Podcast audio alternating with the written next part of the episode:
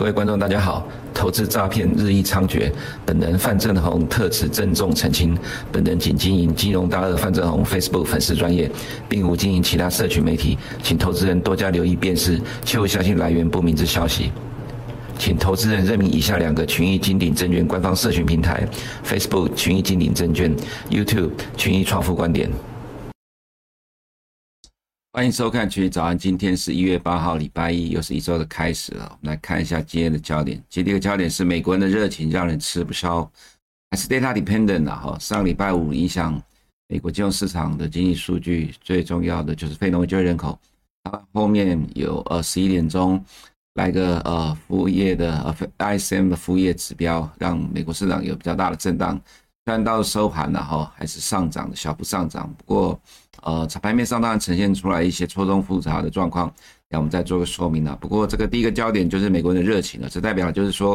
如果我们看到美国的就业市场还是这么热络的话，那么可能在未来的一到两个月，我们看到美国的经济数据，呃，可能还是会处于一个呃蛮热络的一个情况。那这个呢，可能就会让市场会担心说，美国的这个这一次这么急迫的降息预期，是不是要再一次的呃慢慢的回调？回调指的是说往上修正了哈。那当然，其实这个在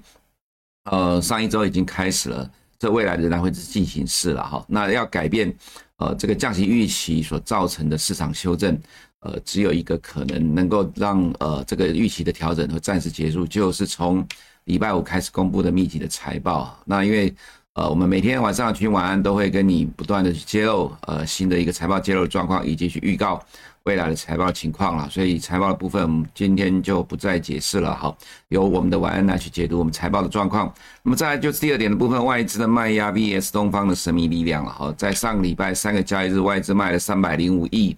三个交易日的原因是因为呢，美国跟台湾一样都是在一月二号开始交易，但是一月二号的美国时间会慢了台湾一天。外资在台湾只有卖超了三个交易日，在礼拜二的时候还买超了十亿左右，但其实是落后反应的了哈。所以在上周呢，外资反映美股的整理呢修正，只有呃跌了三呃外资只卖超了三天。那当然，其实这个礼拜我个人会认为说外资的卖压应该还会持续，重要原因在于。礼拜四的一月十一号 CPI 数据了哈，其实，在呃十二月底的时候，我们就已经预告过了。我们认为一月份你可能要留意的变数就是一月十一号的 CPI 啊，也是等一下我们再继续做个说明了。当然，因为今天是礼拜一，我们会提早在礼拜一先宣告一下哈，因为毕竟礼拜四的晚上，呃，这个 CPI 的公布，呃，当天早上我们没有直播，只有礼拜三跟礼拜五，所以今天提前先再一次的预告一下，呃，在当天晚上 CPI 的状况。我们接着看今天的，呃，就整个呃市场的动态的部分。上个礼拜五呢，经济数据仍然完全主导了呃欧美的金融市场。我们看到，在上个礼拜五的较量当中，欧元区的 CPI 公布之后，德国的 CPI 快速的上升，也带动了美国十年公债殖率的扩大了盘中的涨幅。到了晚上的呃非农业就业人口数据公布之后呢，呃。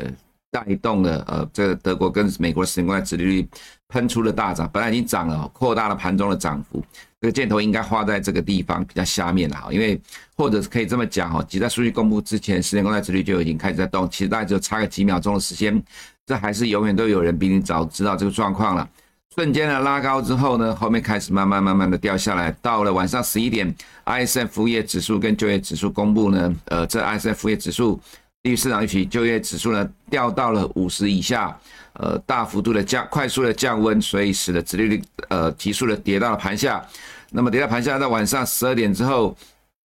又恢复到收盘，呃，收盘是上涨情况。这只能告诉你说了哈，其实市场上它其实的反应，就如同我们长期观察美国美国金融市场所呈现出来的情况一样哈，就是说，其实投资人对于呃主要公布的数据，就是看。账面上的结果而定啊，所以里面的细项呢，除了说像比如说，呃，ISM 服务业指数它一次公布了就好几个项目，比如说呢，呃，这里面还有这个就业指数，所以它造成了这样一个大幅度下跌之外呢，但是呢，其主要数据，比如非农业就业人口，它增加了二十一点六万人，比市场预期的十七点五万人还要来得更多，这么多的情况呢，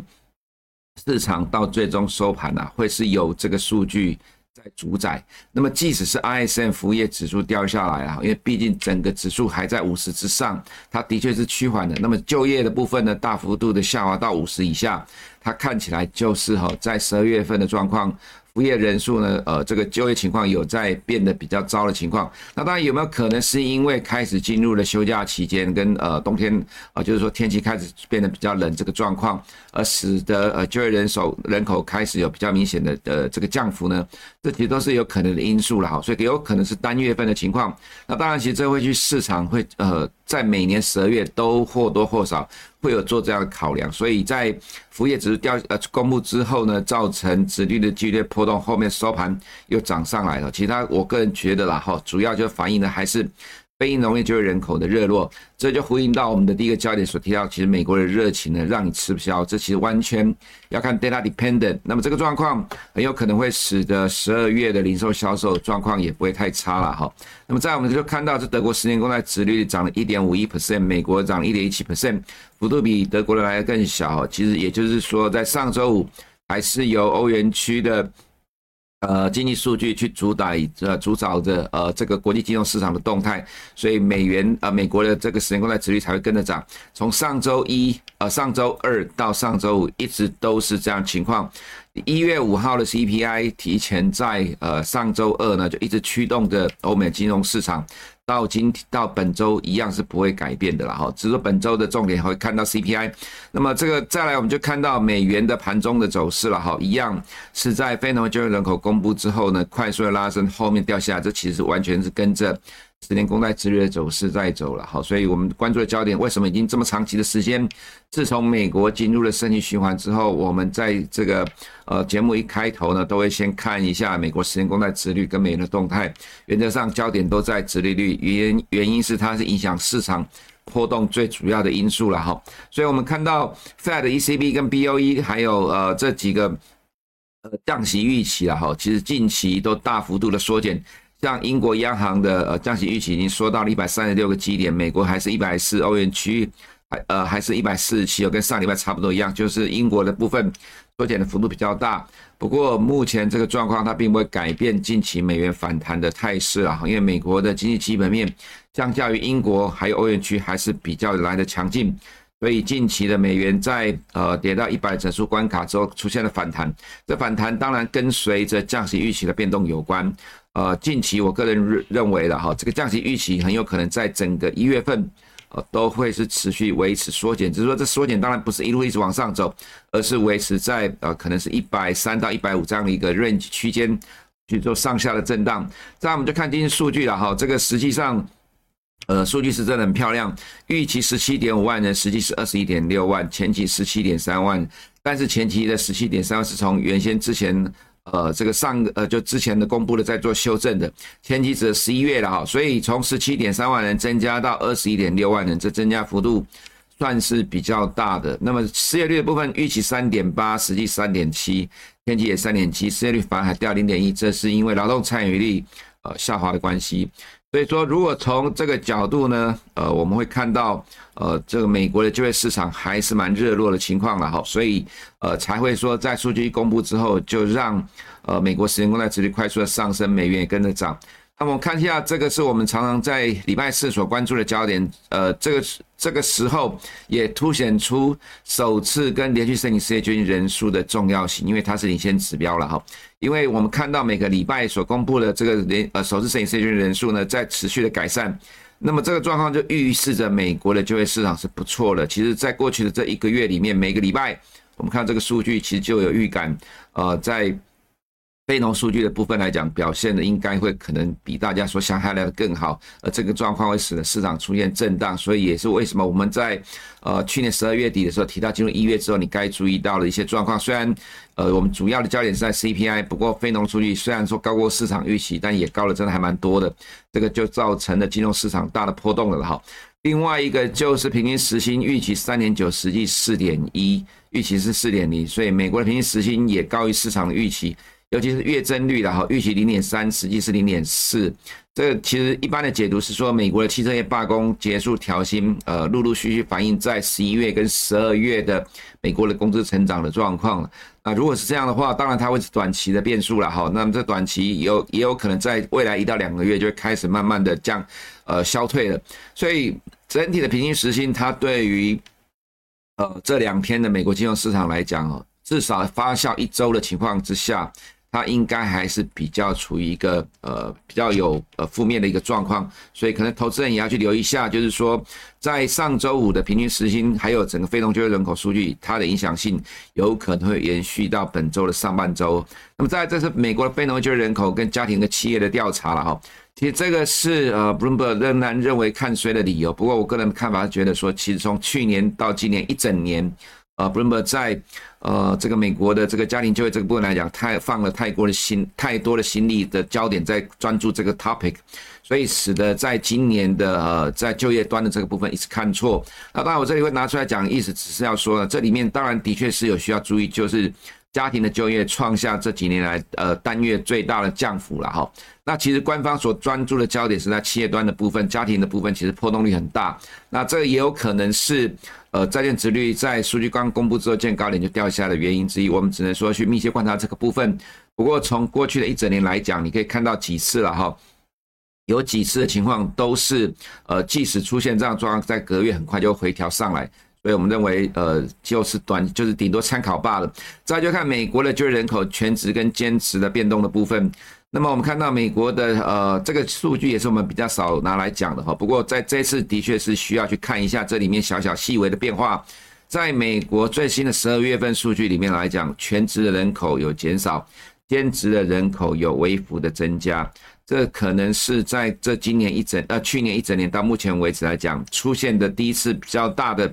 全职人口的减少的状况，那兼职人口微幅增加，这个波动幅度不大了哈。我这要指的就是说，美国的就业状况，呃，本来的确就是有在趋缓的情况，那第一次出现也比较大。但是你看到的全职减少，呃，兼职人口大，呃，微幅的增加，它并不会去反映在整体的这个非农就业人口数据的状况跟失业率的情况，它只能告诉你的就是说，诶，美国的经济的状况的确开始有一些呃初级的讯号出来，但你要从这个初级的讯号去转变到美国的失业率开始真正有意义的明显上升，可能不会是在今年的上半年。的哈，除非这个状况持续的呃不断的延伸，那未来几个月呃，就是说全职人口在不断的减少，兼职人口在不断的上升，这样一直延伸几个月之后，呃，就有可能会在未来出现失业率升高的情况。所以我刚会说，那有如果有真的出现这种情况，应该也会是在今年的下半年。那么大家就 ISM 服务业指数。呃，公布出来实际数据是五十点六，前期是五十二点七，所以掉下来是二零二三年以来的这个第二低的水位了哈。那但还在五十之上。新订单的部分呢，呃，实际五十二点八，较预期五十五点，呃，较预期五十六点一，也是大幅的，呃，比较大幅低于市场预期，也较前期大幅的下滑。所以这个就是。啊，上周五晚上十一点造成呃美国金融市场大震荡的原因。那么另外一个焦点就是 ISM 服务业的就业指数了哈，大幅度的下跌。呃，预期是五十一点零，实际四十三点三，前期五十点七。呃，这个数据让呃上个礼拜五的市场有了比较大的震荡。如果你有留意的话，上个礼拜五十一点突然拉起来，我就觉得奇怪，到底是什么状况？尤其是 Apple 的股价在十一点的时候突然急拉。Apple 一动就把整个指数突然的带起来，当然其实就是这个数据了哈，所以我会说，美国的金融市场完全是 data dependent，呃，其实也不太需要太在意个股的基本面啊，再看整个经济数据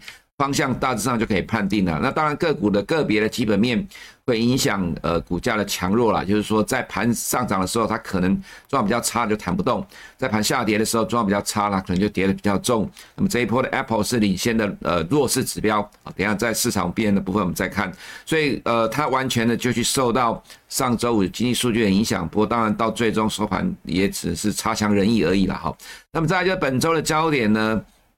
礼拜四晚上 CPI 这个数据哦，上个礼拜五我看的时候预期还是三点三，到今天呃昨天晚上做的时候呢，又变成三点二了。所以在礼拜四之前哦，这个数据预期的数据有可能在三点二、三点三之间摆荡。前期是三点一，那核心 CPI 三点八，预期三点八，前期四点零。那么这个数据之所以重要呢，就是哈呃，因为这个三点二较前期三点一反弹了零点一 percent。我们看到上个礼拜的法国跟德国还有欧元区的 CPI 都较市场呃预期的高一点。那呃欧元区的啊，像欧元区是呃稍微低于市场预期了哈。法国、德国的高于市场预期，不过它是都叫十一月反弹。在数据公布之前，债券殖率就先涨，反映了这个状况，也带动美国债券殖率上涨。那么这个礼拜，呃，美国要公布的十二呃十二月的 CPI，个人认为原则上上个礼拜的 C 呃殖率反弹已经部分反映了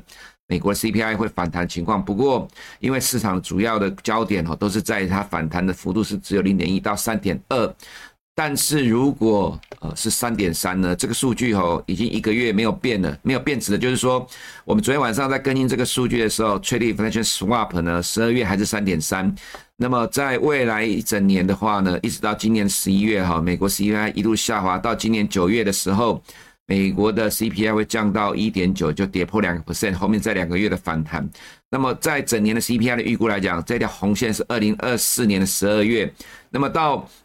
二零二四年的十二月呢，市场几个 model 的预估了哈，Bloomberg 的呃这个 Nowcast 预估是掉到一点九，那么市场的共识预期是二点三，那么 Bloomberg 另外一个美国经济研究团队认为是二点八，这个没有没有很积极的去做修正，然后也就是说，其实对于今年一整年的 CPI 预估哈，其实中长期的趋势都持续的调低了哈。那么这条绿色的呢，就是 market implied，其实就是 trading inflation swap，它直到十一月，那么在今年九月就会降到一点九。我要指的就是说，如果这一次呃在礼拜四晚上公布的数据是三点三，比市场预期来的高零点一，它应该会出现在跟上个礼拜一样的效应，也就是美国的债券殖率上涨，那么市场就会认为美国的通膨反弹，因为大部分的投资人其实是看不到。这个部分的，所以他没有呃办法对这个预估啦。我我们讲的是市场的散户投资人，那所以说哈，可能市场上一些媒体就会解读成呃美国的通膨又开始转趋恶化，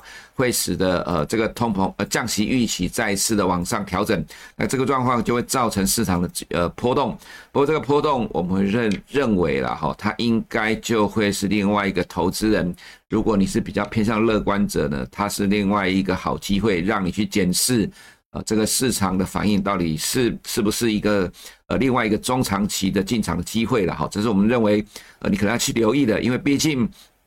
这个趋势已经是这三年来市场预估最准的。那么一直到明今年年底了哈，美国的 CPI 都是一路的下滑。我们其实一直在说，每个月所公布的经济数据是来让你检验这个市场所预测的数据到底是对的还是错的。那么，所以为什么会在这过去一整年每一次 CPI 公布呢，都会带动了美国股市的上涨？其实就是验证呃市场的预测到底对还是错。那么，如果照这个市场预期的这个 Traded Inflation Swap 来看，十二月的 CPI 应该就是最后一次的维持在三个 percent 之上。进入了一月之后，就会掉到了三个 percent 以下。如果这个数据真的是这样的话，那么你会看到的是，在二月公布一月的 CPI 的时候，会比三月的数据掉了零点四个 percent。这当然是大幅度的下滑。所以，呃，我们在十二月就说一月份你要关注的这个状况，有可能会造成市场波动，但这个市场波动应该会是一个中长期的一个好机会了哈。那么接下来我们再继续往下看。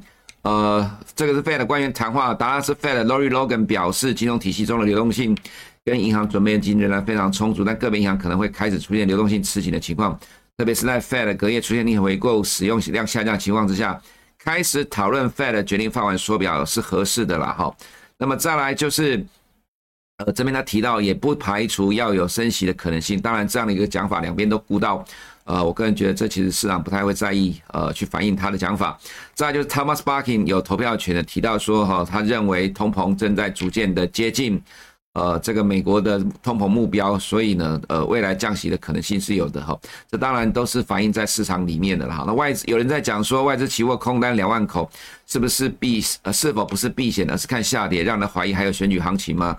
我们这么讲好了啦，哈，呃。虽然等下再讲，不过因为时间你没不太够，先稍微提一下选举行情，其实早就已经发酵了啦。至少在一月之前，选举行情不是只有看选举前两个礼拜，在选举前两个月都叫做选举行情了啊。那么选举前两个月都涨了这么多的情况之下，你现在看到最近外资空单增加，或者这么讲好了，我觉得外资应该看到了跟我们是一样的动态，也就是经济数据对于降息预期的调整。所以呃，这个其实如果你跟着台湾的媒体在看这些有的没有的东西哦，呃，其实就经常会被扰乱了你的判断。你还是看群益早安比较有意义吧，哈。再来就是看到的。呃，本周经济数据然后在礼拜五还有 PPI，不过 CPI 公布之后，PPI 呃应该就不会是市场关注的焦点了。虽然 PPI 呃会是领先指标，不过呃市场关注会去反映的会主要是在 CPI 的部分。我们看原油的部分然后在周末期间呢，阿沙特阿拉伯调降了对所有地区的出口价格，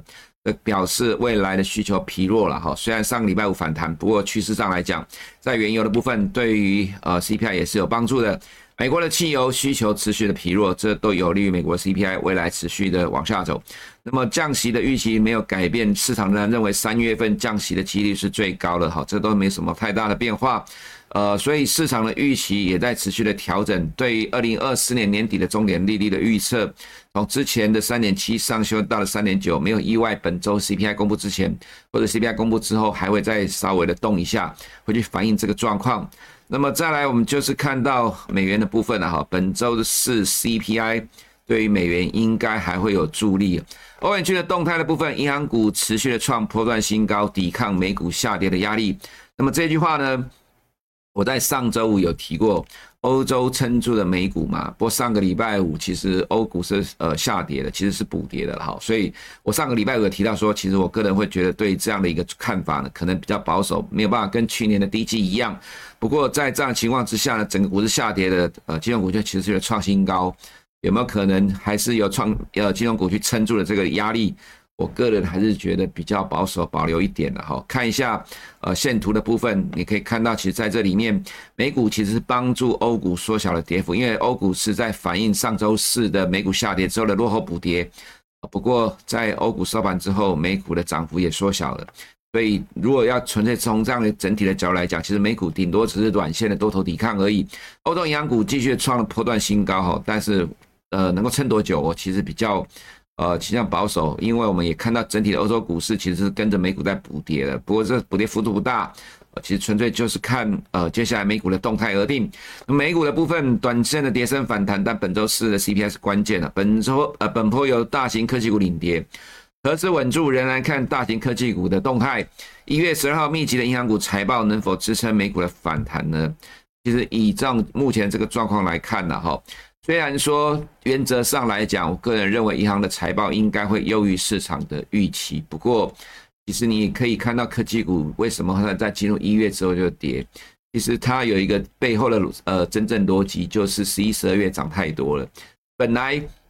每年的一月都会有元月效应的哈，但是因为在呃元月效应之前，这一二呃十一、十二月涨的幅度够大，这是第一个。第二个，因为它过度乐观的去反映了降息的预期。对，因为涨太多跟过呃预期的调整，所以即使财报非常的亮眼，也很有可能其实会有比较呃没有正面的反应出现的哈，这是主观我个人主观的认定。也就是说，财报可能会优于市场预期，但是就像美国大型科技股涨了这么多一样，十一月的大涨是大型科技股带动了，进入十二月之后是涨势全面的扩散，大型科技股反而是高档震荡盘头，就是这样的情况，涨太多了，必须进入筹码修正。呃，银行股其实涨的幅度也不算小啦，因为从十一月以来，银行股幅度也够大，所以呃，当财报公布，由于市场预期，重点就是你要看的它到底会不会利多不涨啊？如果利多不涨，那可能这波修正会拖得更长啊。如果利多能够反应，那很有可能这波修正呃结束就不会太久，不会太远了哈。那么再来就是 S3 Partners 的数据啦，整个二零二三年放空美股投资人亏损的。一千九百五十亿美元，呃，是二零二零年以来最惨，扭转了二零二二年赚了三千亿美元的加基了哈。那么，放空投资人在二零二零跟二零二零二一年分别亏损两千四百二十亿跟一千四百二十亿美元。对我曾经在节目中说，其实对美国来讲啊，空头的时间真的比较短，大部分时间都是上涨的。那你如果从二零二二年一路看空到二零二三年呢，基本上如果你是维持两年都放空的。呃，在二零二二年赚了哈，大概呃，